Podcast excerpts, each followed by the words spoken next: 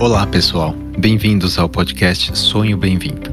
Sou Renato Tomioka, ginecologista especialista em medicina reprodutiva. E este podcast é produzido pela Arte Academy com o apoio da clínica Vida Bem-vinda. E tem o foco de trazer para você o que há de melhor e mais atualizado na ciência da reprodução humana com a nossa experiência clínica do dia a dia. Acreditamos muito na força da boa informação e o nosso objetivo é ajudar quem precisa a atingir o sonho de ter um filho através de conteúdos de alta qualidade reunidos por quem trabalha com infertilidade. Para mais detalhes, entre no site arte-academy.com.br barra podcast.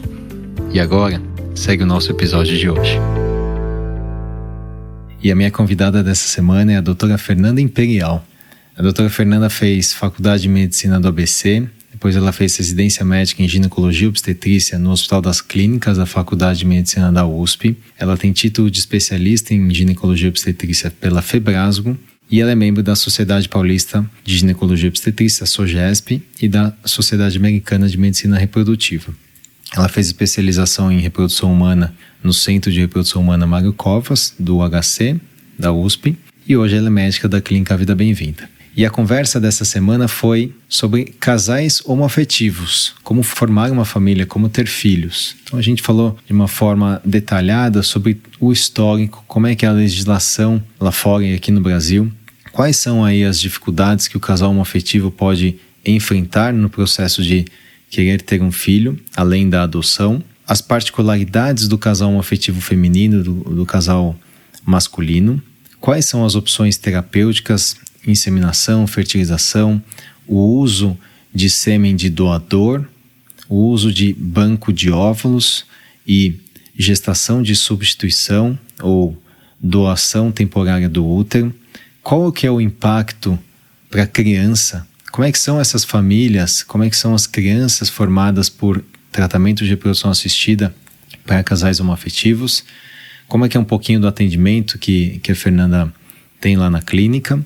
O registro da criança e até falamos um pouquinho de indução do aleitamento para quem quer amamentar e não gestou. Né? Então foi um bate-papo muito legal. Ela trouxe informações interessantíssimas aí, algumas estatísticas bacanas e falamos do atendimento, como é que a gente lida hoje, em 2020, no tratamento do, do casal homoafetivo. Espero que vocês gostem dessa conversa com a doutora Fernanda Imperial.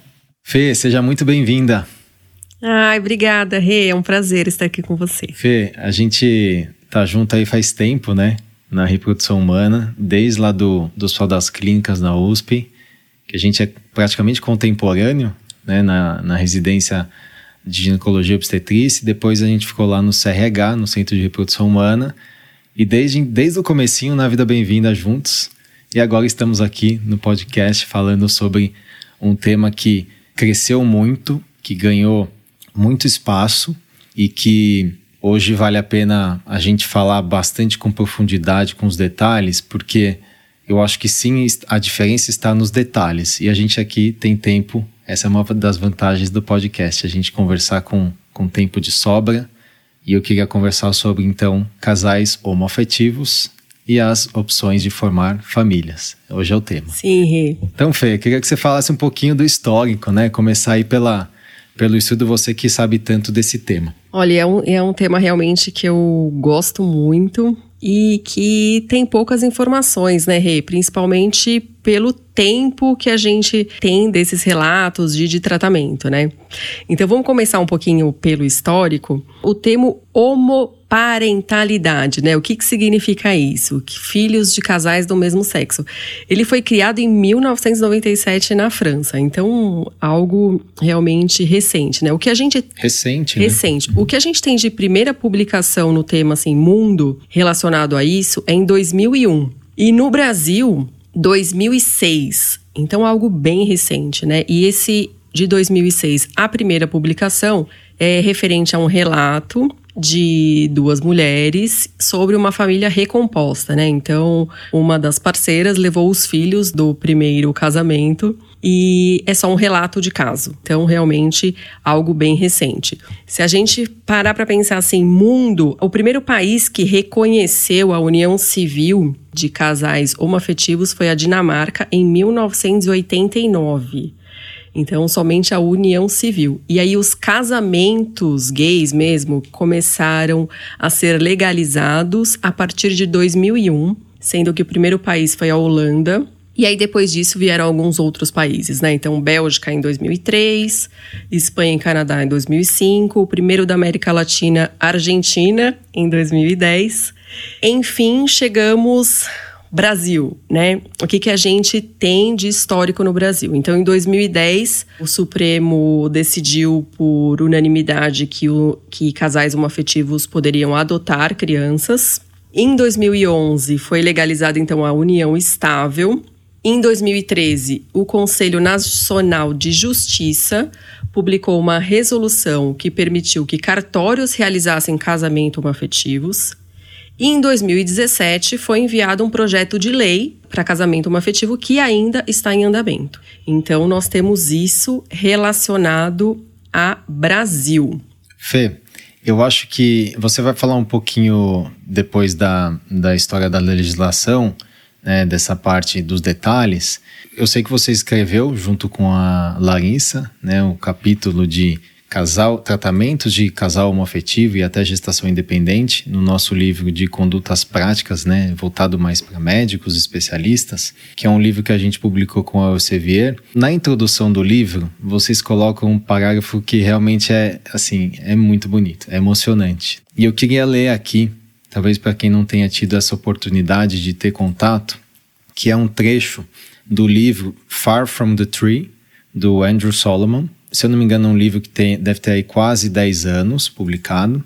Ele fala dos, né, dos pais, das crianças e a busca pela identidade.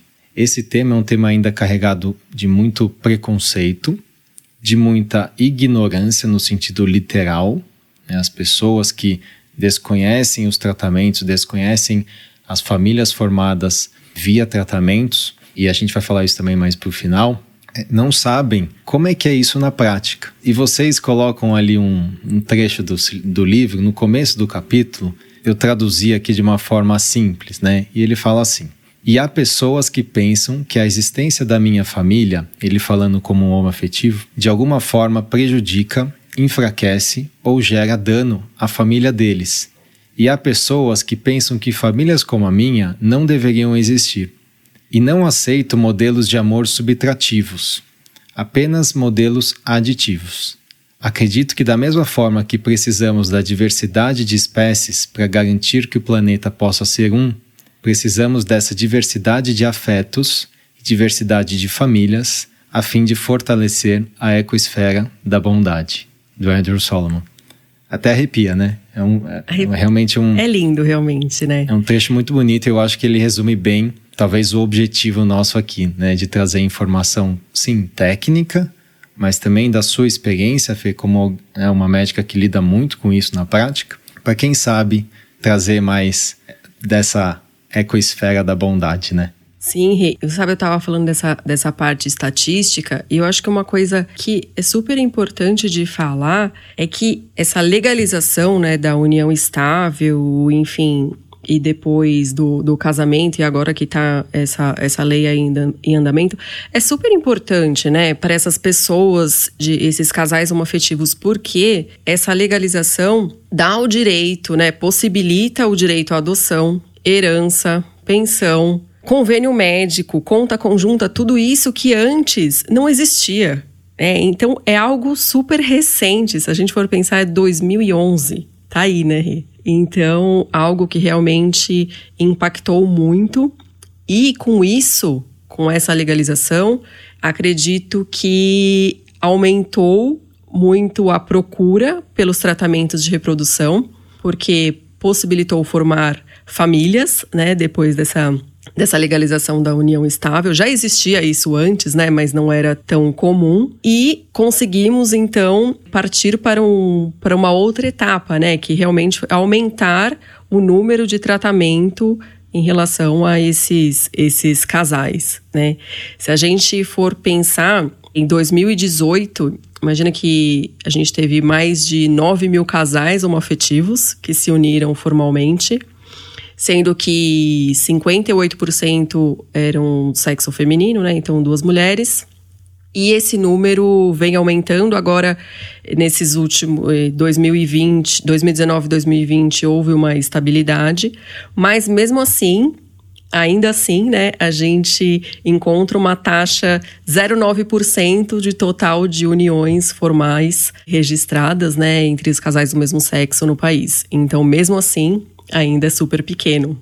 Junto com isso, com toda essa evolução, surgiu uma resolução do Conselho Federal de Medicina, porque hoje é importante falar que a gente não existe, não existe uma lei brasileira, né, que trata sobre o assunto, e sim uma resolução, então pelo Conselho Federal de Medicina que regula essa parte da reprodução humana, que em 2013 permitiu que casais homoafetivos realizassem um tratamento, tanto na forma de inseminação como na fertilização in vitro, e depois a resolução de 2015 que permitiu a gestação compartilhada, né? Então, duas mulheres, uma estimula e pega os óvulos e coloca na outra que seria a receptora recebendo esses embriões. Então, também isso super importante. Perfeito. Fê, vamos falar, aproveitar agora falar um pouquinho sobre quais são então as dificuldades né, que, que o casal afetivo pode ter né, para ter um filho ou para formar uma família. Por exemplo, não é, a gente claro que sabe que a evolução da nossa espécie depende de relação sexual, né?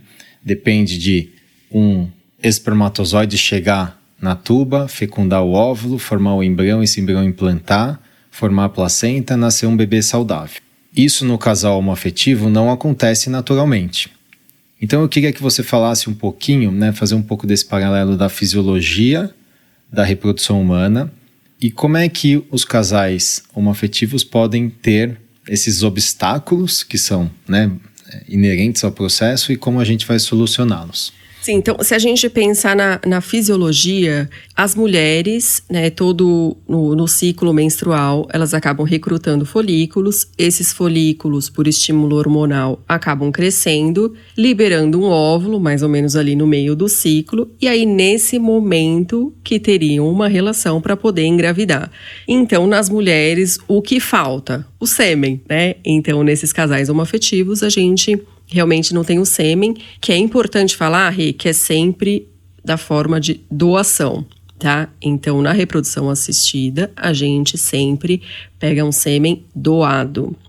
E aí, com esse sêmen, sim, a gente consegue tanto por inseminação intrauterina que ocorra esse encontro, essa fecundação na mulher, né, que está fazendo essa estimulação, então tem o encontro do óvulo com o espermatozoide na tuba uterina, formando esse embrião, tanto na fertilização in vitro, que a gente já pegaria o óvulo, o sêmen, né, o espermatozoide, juntaria no laboratório para formar o embrião e depois implantar esse embrião no endométrio. Então, para as mulheres, os casais homoafetivos, o que falta seria o sêmen. Diferente dos homens, né? Que a gente, casais masculinos, a gente teriam duas, dois obstáculos, né? O primeiro seria o óvulo. Então, esse óvulo, o que a gente sabe que hoje ele precisa ser por doação e a doação anônima, que a gente pegaria de banco de óvulos ou de alguma paciente que está fazendo tratamento né, de, de reprodução e que topa fazer essa doação compartilhada. Então, pegaria o óvulo e juntaria com um dos espermatozoides de, do parceiro. Então, assim, a gente não pode fazer um mix de sêmen, né? Então, a gente escolhe sempre um deles para poder fazer, então, essa fertilização. E aí, para os homens, é sempre a fertilização in vitro, né? Na reprodução humana. Não existe outra possibilidade, porque a gente não tem o óvulo que vai juntar com esse espermatozoide.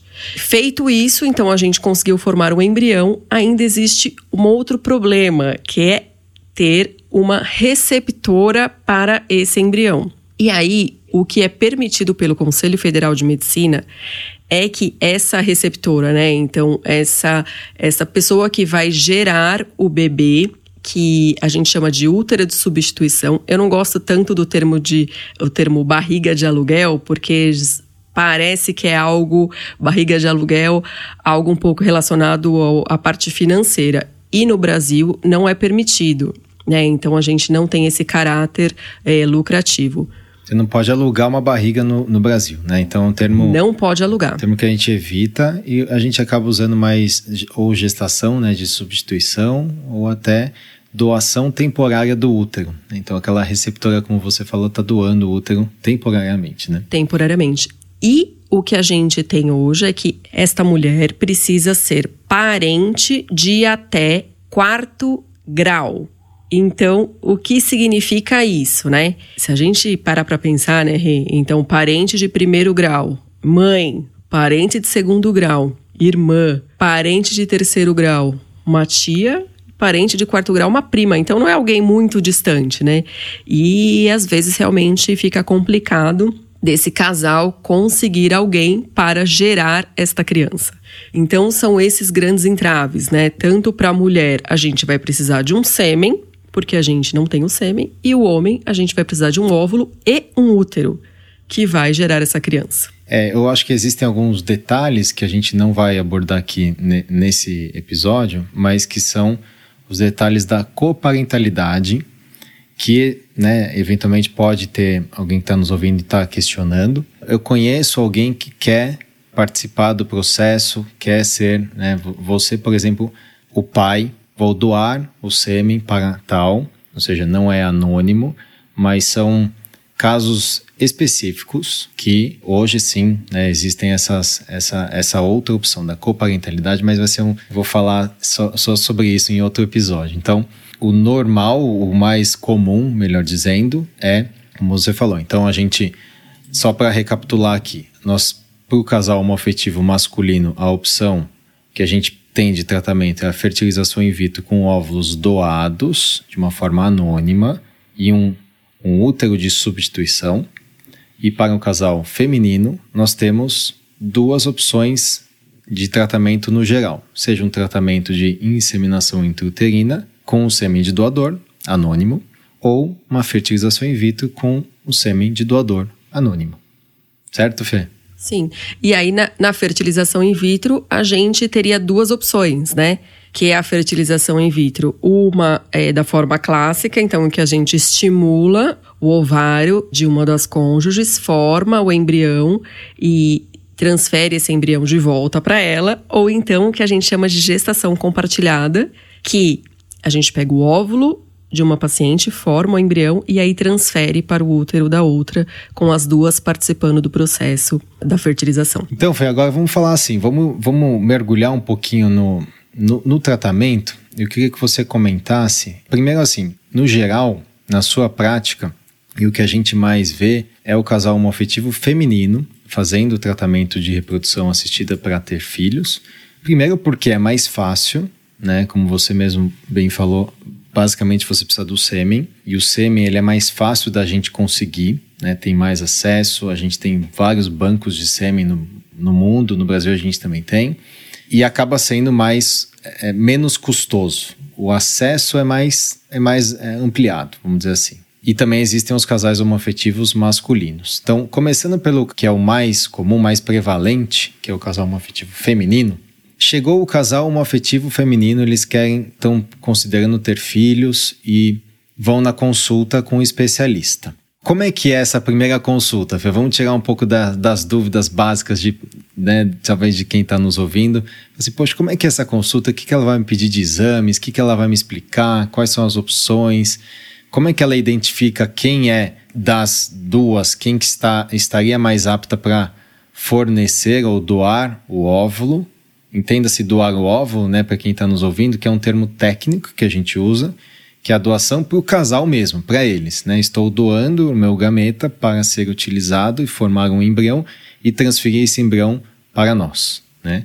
Quem vai receber o, o, embrião? Como é que é isso, Fê? Ótimo. Então, é, a primeira consulta, né? A gente vai avaliar as duas e principalmente o fator que mais conta, Rê, seria a idade, principalmente de quem vai fazer para doar o óvulo, tanto na inseminação como na fertilização, e alguns outros fatores que aí vai mudar o que, que a gente vai indicar de procedimento. Então, assim, a princípio seriam exames hormonais, sorologias para a gente ver se está tudo ok, e um exame super importante que é a histerossalpingografia Para que, que serve a histerosalpingografia? Para a gente ver a permeabilidade tubária. Então, se tem alguma obstrução ou se ela não tem uma movimentação normal que impeça que o sêmen chegue até o óvulo quando a gente lida com baixa complexidade, que é a inseminação intrauterina. Isso vai diferenciar o procedimento que a gente vai fazer. Então, inseminação versus fertilização. Então, para inseminação, o que, que a gente precisa, né? Principalmente as tubas normais, a gente leva em conta a idade da mulher, porque isso vai influenciar ali na, na taxa de sucesso do procedimento, e algumas outras coisas, é, como por exemplo, endometriose, algo que poderia atrapalhar nesse encontro do óvulo com o espermatozoide é, ali na tuba uterina. Então, essas mulheres serão avaliadas em relação a isso para a gente poder indicar um tratamento que seja melhor para o casal. Feita essa primeira avaliação, Outras coisas que serão consideradas em relação à presença de outras doenças, por exemplo, uma doença crônica, né, hipertensão, diabetes, alguma outra alteração que seja mais difícil levar uma gravidez, né? Então, isso também a gente vai levar em consideração.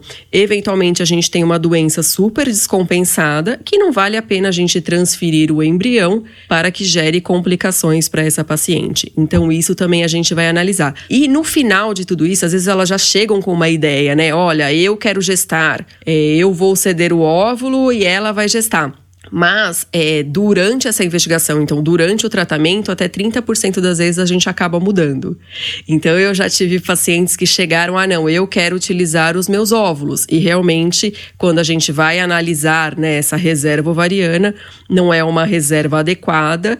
Então a outra parceira é mais jovem, a gente acaba utilizando é, depois de conversa e, e das duas toparem, a gente acaba utilizando o óvulo da paciente mais jovem, até por chances, e aí é, dá para fazer essa gestação compartilhada. Então depende muito do que a gente vai encontrar durante o caminho, né? Esse primeiro contato essa investigação né, das duas, essa história é super importante para a gente decidir, então, em conjunto, o médico e, e, e as duas, o que, que nós vamos fazer para ter melhores chances de sucesso. Agora, o casal homoafetivo masculino.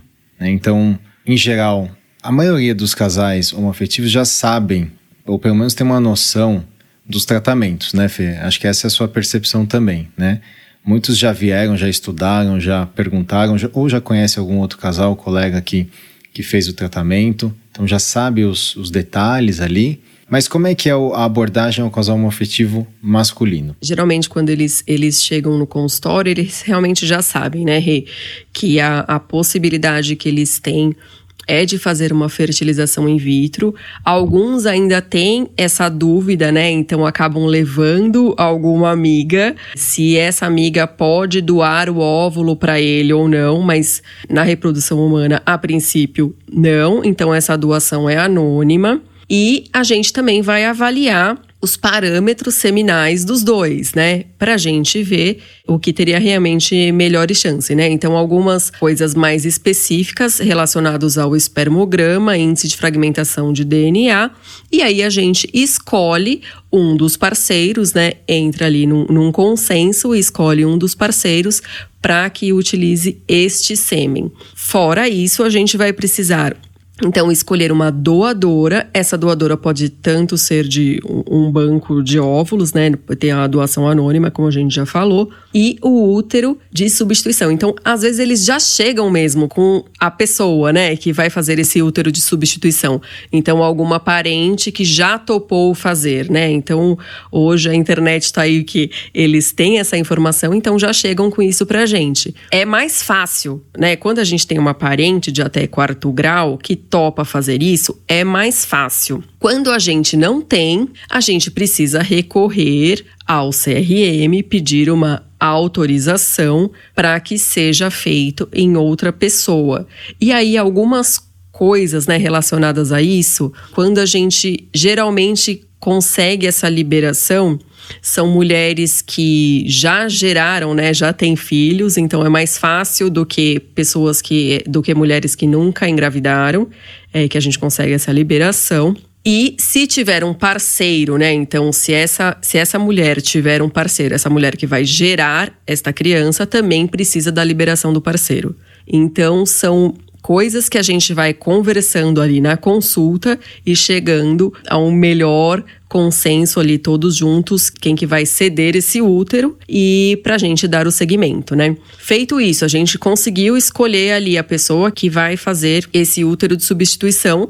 A gente parte para escolher então a doadora de óvulos e então fazer a fertilização in vitro propriamente dita, né? Então a gente vai pegar os óvulos dessa doadora, juntar com o sêmen de um dos parceiros, formar o embrião, prepara o endométrio desta pessoa que vai gerar, e aí sim transfere o embrião ou os embriões para o útero dessa mulher. E aí lembrando que sempre a gente vai ter essa doadora de óvulos sempre tem abaixo dos 35 anos, então no máximo a gente pode transferir dois embriões e aí a gente entra num, numa outra coisa, né, Rê? Que depende do número de embriões que a gente vai colocar.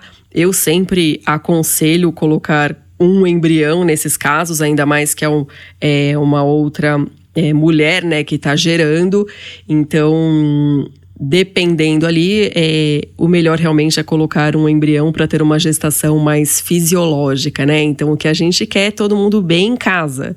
Né? Então, o bebê em casa, a pessoa que está gerando em casa, e aí realmente a gente tem melhores desfechos nesses casos. Eu acho que só para deixar claro, né? Você falou da, da história da gestação gemelar, do risco de gestação gemelar. Hoje, apesar da gente atender muitos e muitos casais que vêm com uma vontade de ter gestação gemelar, eu sempre falo exatamente o que você falou, foi que o fisiológico para a espécie humana e para algumas outras espécies de mamíferos é ter gestações únicas.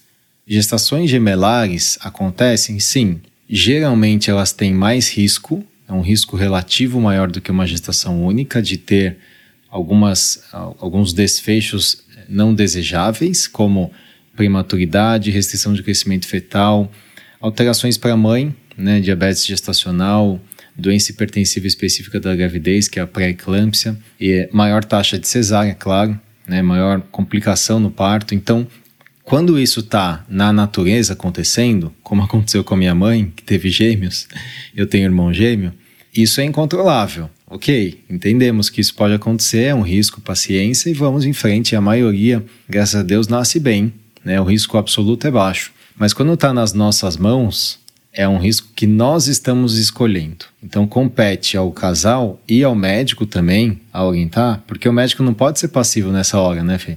A minha opinião é que o médico sim tem que dar a opinião dele, tem que orientar, tem que explicar sim os riscos de uma gestação gemelar e o casal pode decidir. Muitas vezes, quando não há contraindicação, o casal pode sim decidir né, em transferir dois. E nesse cenário de gestação de substituição ou doação temporária do útero, você está envolvendo uma terceira pessoa que às vezes não é parente, que às vezes é uma amiga, que às vezes é né, lá fora se usa, existe o surrogate, né? Lá fora pode se pagar, por exemplo, nos Estados Unidos, em alguns estados e até Índia, né? na Europa, na Índia, né, na, na Ucrânia. Tem aqui, acho que, se eu não me engano, no México, enfim, tem algum, tem algum país da, da América Latina também que é permitido pagar. Né? Você, entre aspas, paga o tratamento dessa gestação de substituição você envolve uma, uma outra pessoa, né? Então, eu acho que a responsabilidade do médico é ainda maior de não agregar riscos que já existem, né? Riscos gestacionais existem para todo mundo, fazendo uma gestação gemelar. E aí entra a história de quantos embriões. Porque lembrando, cada embrião, em geral, ele vai implantar e vai gerar a sua placenta e um bebê. Mas, às vezes, esse embrião ele pode se dividir e implantar e gerar dois bebês. Ou seja, são os gêmeos idênticos. Né? Isso acontece de uma forma, às vezes, incontrolável, em até 1% das FIVs que são transferidos um embrião. Mas quando a gente coloca dois, são potencialmente dois embriões separados ali, que cada um pode formar sua placenta e gerar a gestação gemelar que a gente fala dizigótica, né? São, são genes diferentes, são, são irmãos né, gêmeos, mas completamente diferentes, são outros genes. Eles só estão ali no útero no mesmo momento, na mesma casinha. na mesma hora e vão nascer provavelmente no mesmo tempo, na mesma mulher. Aí é um risco de mais ou menos 20 a 30% das pacientes que colocam dois ou mais embriões. Ou seja, das pacientes que engravidam colocando dois ou mais embriões, 20 a 30% vão ter gêmeos. E esse risco deve ser discutido, né, Fê, com o casal. Nossa, com certeza. E com a paciente que vai doar o útero. Você entende que é um risco de talvez 20, 30% de implantar, de gerar gêmeos? E às vezes, se o embrião é biopsiado e analisado, né, cromossomicamente normal, euploide, passou pelo teste genético, aumenta ainda. É ainda maior esse risco. Sim. Eu acho que é, você tocou num ponto que é fundamental Sim. quando envolve gestação de substituição. Agora, Fê, vamos só falar um pouquinho é, mais da, da história da ovo-doação. Da onde que vem, como é que é a origem desse óvulo? Se a, como que é a doação compartilhada versus banco de óvulos no Brasil? A doação compartilhada, ela geralmente a gente não consegue cruzar informações de clínicas, né, Rê? Então, cada uma acaba tendo o seu banco e a sua doação compartilhada, mas claro que esse banco também até houve um aumento dessa importação de óvulos, mas é, nesse caso, essa importação de óvulos, toda, todos esses óvulos foram para casais heterossexuais, tá? Então, para os casais homossexuais, realmente a gente acaba utilizando os óvulos daqui. Então, são mulheres que estão fazendo o tratamento por algum motivo de infertilidade ou até realmente algum casal homoafetivo e tem alguns critérios para a gente poder incluí-las nesse processo de ovo doação compartilhada. O principal deles é ter idade inferior a 35 anos, nenhuma doença grave o cariótipo normal, que é um exame que a gente faz uma análise das nossas células, sorologias negativas e pesquisa de secreção vaginal, então de clamídia e gonococo também é negativo, tá? Então, além disso, a gente faz todo um questionário para poder selecionar essas pacientes, é, então entrar neste programa de doação compartilhada. A partir do momento que a gente que essa paciente é selecionada, a gente tanto pode estimular, pegar é, esses óvulos da paciente. Então, no momento que ela está fazendo a estimulação, fez a captação, metade dos óvulos ficaria para ela, metade dos óvulos seriam doados e aí a gente utilizaria esses óvulos para poder fazer a fertilização. Então, esses óvulos podem ser fertilizados é, num mesmo momento, forma o embrião. Então, a gente pode ou transferir já nesse momento, né? Então, seria esses, seriam esses ciclos sincronizados, ou então congelar esses embriões e transferir num momento mais adequado. Então, essa é a doação compartilhada, envolve alguns critérios que são super rígidos, que seriam pacientes que seriam é, eleitas a fazer, então, essa doação compartilhada. Ou então, um banco de óvulos, né? Então, a gente tem alguns, alguns óvulos disponíveis. O que a gente tem são características físicas, né, da, da das pacientes então, cor dos olhos, cor dos cabelos, tipo do cabelo, altura é, e até algumas outras informações sobre hobby, interesses, né? Alguma coi algumas coisas um pouco mais específicas. E esses exames também cariótipos, sorologias e pesquisa de secreção vaginal é, negativa. Então a gente teria essas duas a gente nós teríamos essas duas possibilidades de tanto escolher essa doação compartilhada de pacientes que estão fazendo nesse momento ou então de banco de óvulos para selecionar essa possível doadora que a gente vai fertilizar então com, com o sêmen de um dos parceiros. Perfeito. E Fê, e como é que então agora falando mais para o casal homoafetivo feminino, como é que é a história do banco de sêmen? Como é que é a escolha de um doador de sêmen hoje no Brasil? Quais são as opções? Olha, Rê, é, realmente é, banco de sêmen a gente tem a gente tem duas opções, né? Seria o banco de sêmen aqui, o brasileiro, ou o banco de sêmen internacional. O que eu acabo vendo de pró e contra e até o que, que as pacientes acabam decidindo pelo sêmen. Apesar do, do sêmen brasileiro ser mais barato, a gente acaba tendo um número menor de amostras. Então, assim, imagina que essa. Eu fiz uma pesquisa recente é, num dos maiores bancos né, de sêmen que a gente tem aqui, a gente tem 189 doadores. É isso que a gente tem disponível. E o que, que a gente tem é de informação cor da pele, olhos, cabelo, altura, ascendência, escolaridade, interesse, hobby, tudo isso a gente tem de informação. Além disso, alguns exames um pouco mais específicos que a gente faz uma triagem, o cariótipo, sorologias, sorologia é, DST. Só que imagina que essa pessoa que está doando o sêmen, ele vai precisar ir pelo menos três vezes no banco de sêmen e não tem caráter comercial. Então é super difícil realmente de alguém ir lá no banco para doar o seu sêmen. E aí, por que, que aumentou tanto a importação dessas amostras de sêmen? Justamente por isso, porque no exterior a gente tem um número muito maior, né, que a gente poderia escolher desse sêmen. Esse número de amostras é muito, é, realmente é, é maior, né? Então, e as características a gente também pode ter características um pouco mais específicas. Imagina que nesse banco internacional, assim, os dois maiores que a gente tem, são mais ou menos 460 doadores em cada um deles.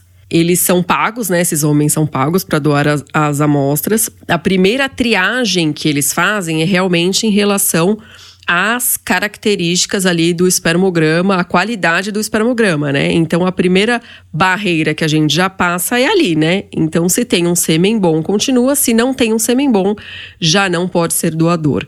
Então isso é super importante, além do que a gente tem algumas outras características, além do, da possibilidade de, de mais amostras, mais características também que são estabelecidas em níveis, né? Então a gente tem o nível 1, que são as informações básicas, que também entram nessas características é, físicas, faixa etária do momento de, dessa doação de sêmen, tipo de sangue, se já tem gravidez reportada ou não, e alguns testes de doenças genéticas, então que acabam sendo mais específicos. Então a gente tem uma uma informação maior. Se quiser alguma outra informação ainda melhor sobre esses doadores, você pode partir para outros níveis. Então, existe um nível 2, que, por exemplo, a gente pode conseguir foto de adulto, de criança, que você paga uma quantia para isso, e até o nível 3, que você até pode conversar com esse doador.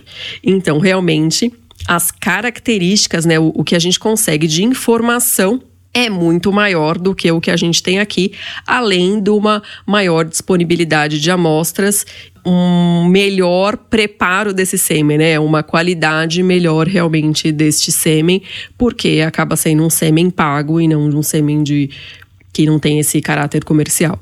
Então, essa escolha de sêmen apesar do sêmen importado ser mais caro, o que eu vejo hoje é que as minhas pacientes acabam optando pelo realmente pelo sêmen importado, ao invés do sêmen brasileiro. Em média, Fê, só para o pessoal ter uma ideia, às vezes parece na importação, como é que é? Quanto tempo em média demora da paciente, do, né, do casal em geral, decidir qual é a amostra que, eles, né, que elas vão importar, até chegar e fazer o tratamento. Conta pra gente um pouco dessa logística, né, o timeline aí do tratamento do casal afetivo feminino que está importando o sêmen. O que a gente tem hoje, né? Precisa de cinco dias úteis, né? Depois que a gente escolhe essa amostra, cinco dias úteis até eles responderem. E aí, por volta de 40 a 60 dias para essas amostras chegarem aqui. Isso é feito por um. O banco de, de células e tecidos germinativos, né, que a gente chama de BCT TG, então não pode a gente comprar um sêmen e chegar aqui, né? Então, assim, é, isso é terceirizado. É, e esses estabelecimentos são responsáveis por selecionar, coletar, transportar, registrar, armazenar é, esse, esse tipo de, de tecido, né? Então, de, o do sêmen ou óvulo e aí então distribuir depois que chega aqui para as clínicas de reprodução que a gente já pediu é, previamente. A gente tem essa ligação, né? Então as clínicas são responsáveis por alimentar esse sistema né, e aí bloquear o número de amostras caso haja um número de bebês nascidos maiores do que permitidos, e aí tem algumas regras, né, Rê? Então, se esse doador é, produzir mais do que duas gestações de crianças de sexo diferente em uma área de um milhão de habitantes, e aí a gente acaba, essas, essas amostras são bloqueadas tá? Então, isso tudo, é, esse, a gente acaba alimentando, as clínicas e acabam alimentando esse sistema para que isso não aconteça. Legal.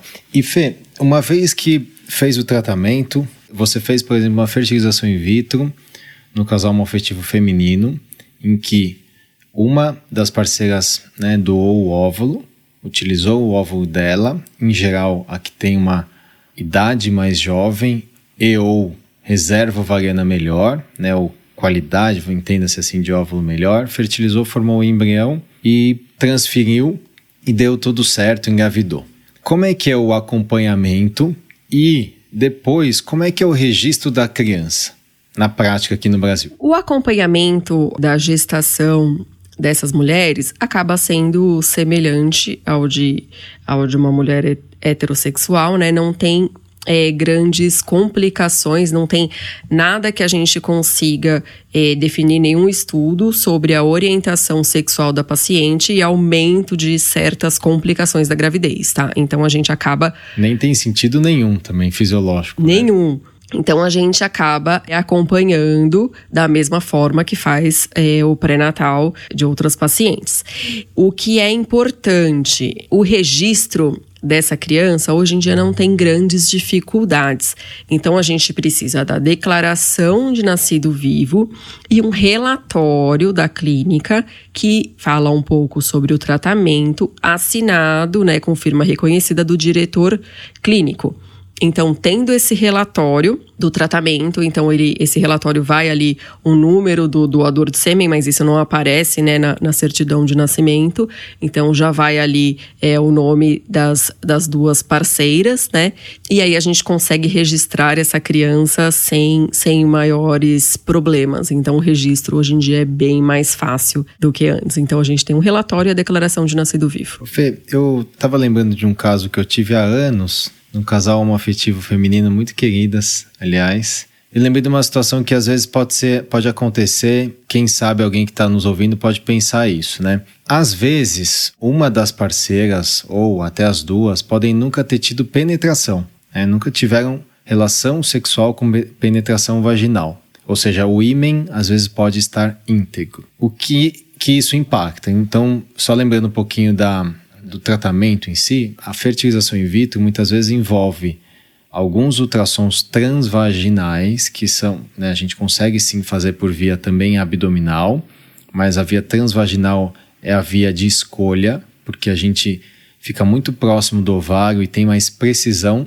na medida do tamanho do folículo e na coleta de ovos, ela é sempre feita por via transvaginal. Só que a paciente está sedada, ela está anestesiada, está dormindo então, um processo muito menos. Eh, não gera incômodo, né? E esse casal, é uma delas que foi quem estimulou e quem recebeu né, o embrião, ela nunca tinha tido penetração vaginal. E a pergunta dela na época foi assim: o quanto que isso vai impactar meu tratamento? Né? Claro que existem diferenças anatômicas, existem vários tipos de ímen, né, alguns mais complacentes, outros menos. E isso, é, na, no caso dela especificamente, a gente conseguiu sim fazer todo o tratamento. Ela foi super cooperativa e ela, ela aceitou desde o início, ela se colocou à disposição de fazer sim os ultrassons por via transvaginal já.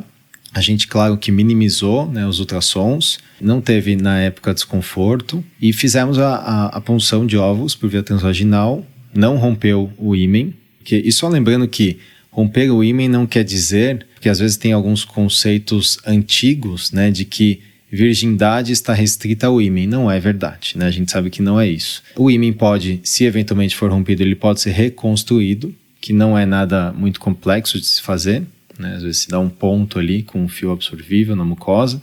Mas nesse caso específico não, não houve nenhum problema, foi até simples. E a gente conseguiu fazer a transferência de embrião que é um momento que a paciente está acordada e é né, um momento super especial ali que o casal está junto, com o espéculo de virgem, né? Que é aquele espéculo mais fininho, mais delicado que a gente usa às vezes em, em adolescentes, quando a gente precisa examinar, né? Ou porque tem algum objeto ali, né, intravaginal que a gente precisa tirar. Foi um, um tratamento que eu lembrei aqui que eu acho que é legal de falar que sim é possível fazer, né?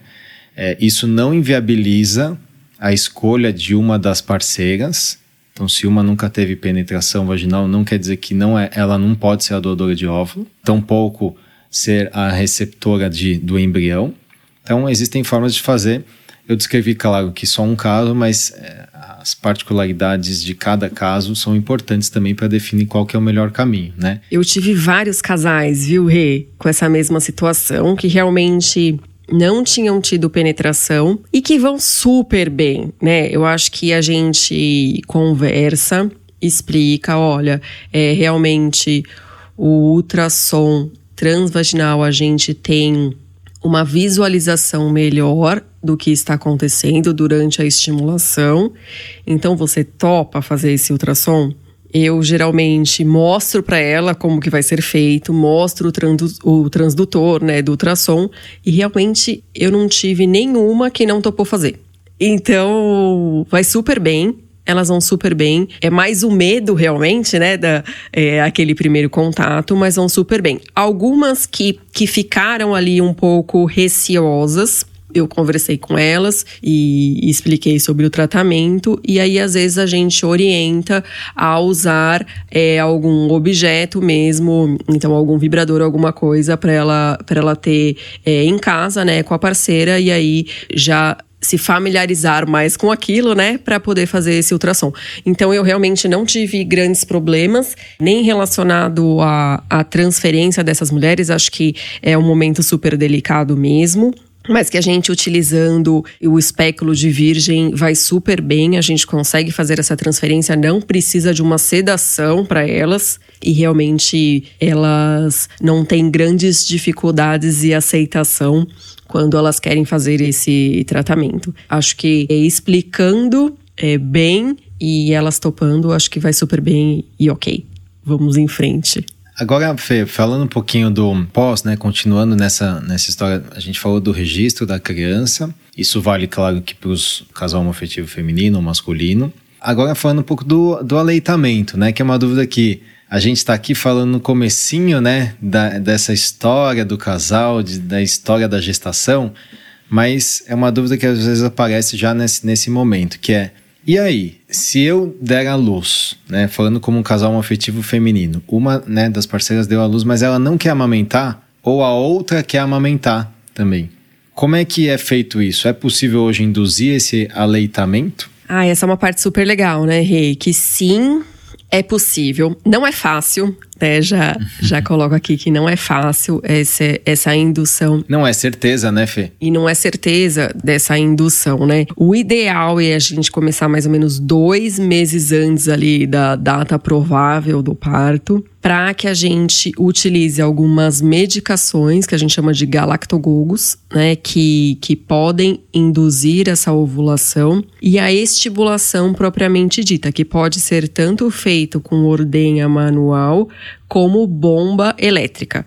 Né? E aí é, não entra bomba manual, tá? Manual não vale. Só a estimulação realmente a ordenha é, manual ou a bomba elétrica. E isso a gente é, estimula durante alguns, alguns minutos ali do dia para poder é, fazer com que possa ocorrer essa essa produção de leite, né? Claro que depois que o bebê nasce, o contato com o bebê e a própria sucção do bebê aumenta a possibilidade aí dessa produção de leite. Acaba sendo até um pouco mais fisiológico e aí a gente tem algumas outras formas de tentar estimular isso, como por exemplo a relactação, utilizar algumas sondas durante né, a sucção ali do bebê. Então é possível, às vezes dá certo, às vezes não, às vezes pode demorar até quatro meses para que isso aconteça, mas o importante realmente é a gente tentar começar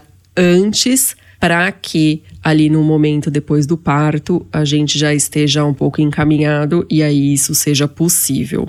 Então, sim, é possível que as duas amamente, ou uma, se quiser amamentar, e a outra não, enfim. Nada melhor do que ter quatro peitos, né, Rê? pra amamentar. É um. E seria um, um mundo ideal, né?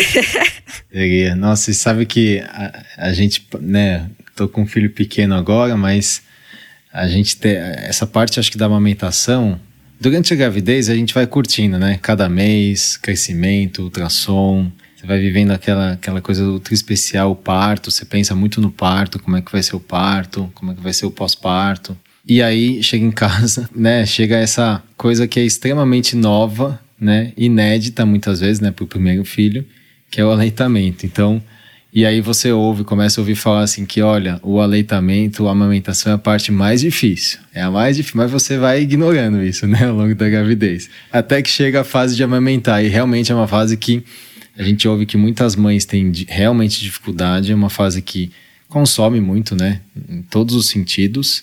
É, mas eu acho que é uma fase muito especial, né, Fê? Você que tem duas filhas aí saudáveis, né? Crescidas. Acho que é uma fase muito especial e você pode falar melhor do que eu como é legal, pelo menos de tentar estimular, né? Quem está disposto, eu acho que não é obrigatório. Sim, sim. Acho que é legal estimular. O leite materno tem um é, é muito precioso e quem está afim, é, é legal de saber que também existem opções, né, tratamentos que podem sim ajudar, mas sempre com essa ideia de que pode não dar certo. Exato. Né? Não se frustrar com isso, não se sentir culpada com isso. Isso eu acho que vale também para o parto vaginal. Tem muitas mulheres que querem muito o parto vaginal e por N motivos pode não ocorrer o parto vaginal e acabam se frustrando, mas entenda que é, é sempre o melhor, né? Que deve acontecer, o melhor vai acontecer. Então, às vezes o aleitamento não é possível, né? Sim. De uma, eu tô falando de uma experiência quase pessoal aqui, né? Que e, e eu vejo que às vezes é um pouco frustrante, a mãe se sente um pouco incapacitada, isso pode criar uma tristeza, mas a mensagem que eu queria deixar é: isso é às vezes incontrolável como muitas coisas. Nossa, com certeza, Rê. Vide a, a, própria reprodução humana, né, Fê? Sim, sim. Não, essa, essa parte de aleitamento realmente é algo que a gente precisa estar preparado e que a gente acaba não comentando muito, né, durante a gravidez, mas é algo que impacta muito é, no pós ali da mulher, né? Então a gente já acha que nasce com essa capacidade, né? Nossa, tão fácil, né? Vamos ter um filho e ali já vamos colocar para amamentar e tá tudo certo. E realmente não é nada disso. E aí a minha própria experiência mostra que também um filho é diferente de, do outro. A minha primeira eu tive muita dificuldade até muita dificuldade de aceitar tudo isso. Então ela acabou perdendo peso e, enfim, e eu tive que entrar com fórmula também, acabei fazendo um aleitamento misto. E aí na segunda eu já tive alguma outra experiência, continua amamentando até hoje, né? Ela já tem um ano e tá tudo bem. Exclusivo? Exclusivo, é. E foi exclusivo? Vocês... Foi exclusivo. É. Então você vê que não, não tem, não tem realmente uma fórmula, né? Não tem uma fórmula mágica. Acho que é tudo relativo a um momento. É possível estimular, é possível fazer algumas coisas, mas o melhor realmente é todo mundo estar bem. É, então, o bebê estar bem e a mãe estar bem, seja com o aleitamento, seja com a fórmula, todo mundo estando bem, ok. Vamos em frente. E Fê, eu queria aqui, eu acho que a gente conseguiu abordar vários aspectos, né? Tanto para o casal homoafetivo feminino quanto masculino. Você trouxe muitos dados interessantes aí no nosso começo do papo. Eu queria que você comentasse um pouquinho sobre como é que é a criança que nasceu de um tratamento de reprodução assistida de um casal homoafetivo, né? Ou seja, isso, entre aspas, é algo novo e que a gente não sabe o desfecho, ou nós temos evidências científicas já mostrando, um corpo de evidências mostrando que são tratamentos, quando bem executados, bem feitos, bem indicados, levam a famílias né, felizes. E como é que são essas crianças, né, do ponto de vista científico e a sua experiência na prática? O grande problema, né, de, da gente conseguir levantar estatísticas realmente em relação ao número de estudos, né, que são baixos em relação a isso. Mas o que a gente tem hoje, mesmo durante o tratamento dessas pacientes, né? A, a maior parte que a gente tem realmente são de casais femininos, tá? É, masculino é, é, mais difícil a gente ter é, essa estatística, mas de casais femininos não tem é, influência durante o tratamento, então essas mulheres se mostraram até com menor grau de estresse, ansiedade e depressão comparada com as mulheres heterossexuais. Então, tanto durante como depois do tratamento, né? Então, no momento pré, no momento ali depois do tratamento e até alguns estudos três anos após, cinco anos após, esses casais tiveram uma maior satisfação do relacionamento, mesmo se tivesse algum resultado negativo em relação ao tratamento, tá? Então lidaram super bem com isso.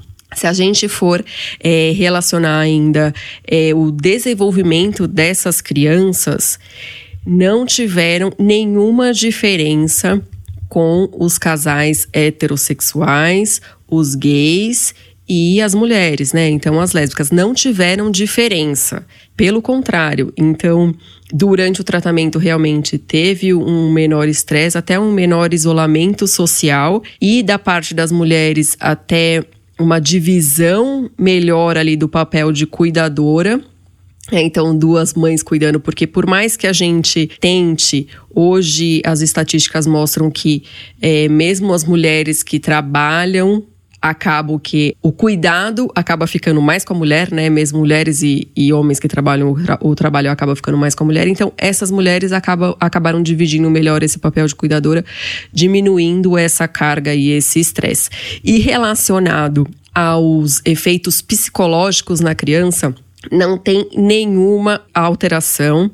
Então, essas crianças têm o desenvolvimento é, normal e, além disso, a idade e a preferência do gênero dessas crianças não foram influenciados pela opção dos pais, né? Que acho que isso é algo que preocupava antigamente, mas que hoje a gente sabe que é um grande tabu. Então, essa família vai super bem como qualquer outra outro tipo de família.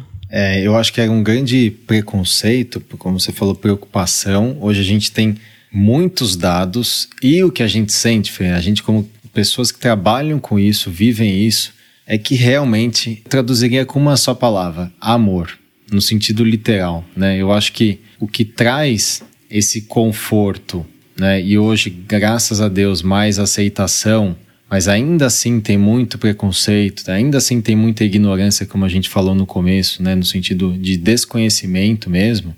E a gente às vezes ouve, ah, essas famílias é, não são, entre aspas, naturais, não são, entre aspas, fisiológicas, não vão nascer crianças saudáveis, etc. Coisas desse tipo. E a gente tem, sim, a gente pode trazer um, uma enciclopédia de estudos aqui, todos falando que não, que isso é ignorância pura. Na medicina, quando a gente tem um corpo de evidência tão forte falando só de uma coisa, né, nesse sentido, é porque aquilo é verdade, né? Quando a gente tem né, estudos falando uma coisa, outros estudos falando outra, né, aí você fica, questiona mesmo o que, que é verdade ali, cientificamente falando. E aí eu queria trazer uma frase também do, do Andrew Solomon, né, que fala, de novo, como né, um, um, um casal homoafetivo masculino, e ele fala que no livro, né, que a vida ela é enriquecida pela dificuldade. O amor se torna mais intenso quando exige esforço. E a gente sente isso, né, Fê? Que os casais que estão ali procurando, você vê, uma clínica de reprodução humana, porque não conseguem conceber naturalmente, né, pela escolha deles, ou seja, precisam já de um tratamento, não porque é uma infertilidade, mas porque a condição né, demanda um tratamento.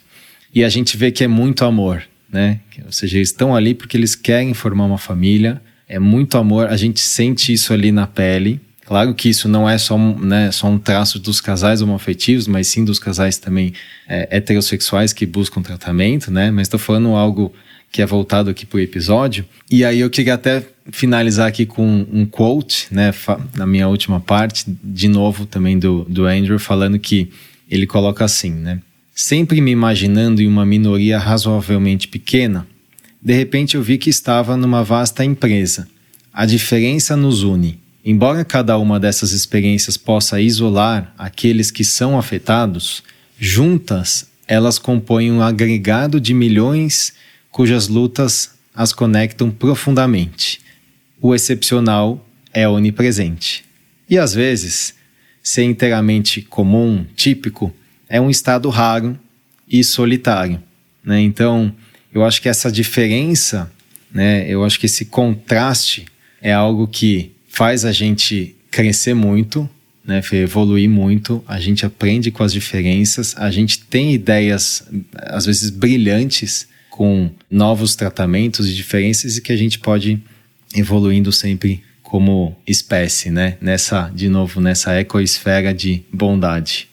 E eu queria que você deixasse aí, Fê, a sua mensagem para quem está nos ouvindo, a sua mensagem final. Ai, olha, é, particularmente este grupo, né, de, de paciente, então, essa área de casal homeoafetivo realmente me encanta, né? São pacientes que eu adoro fazer o tratamento. Fico super grata com tudo isso, porque realmente no final é amor, né? Realmente é só amor. Poder fazer parte disso, desse crescimento, desses outros tipos de família, realmente me enriquece. Então, eu só tenho a agradecer realmente por conseguir dar vida a esse sonho desses casais, mulheres, homens, para a gente realmente conseguir levar tudo isso adiante, né? Sem preconceito, que tudo isso seja mais leve e que a gente faça cada vez mais como a gente está fazendo.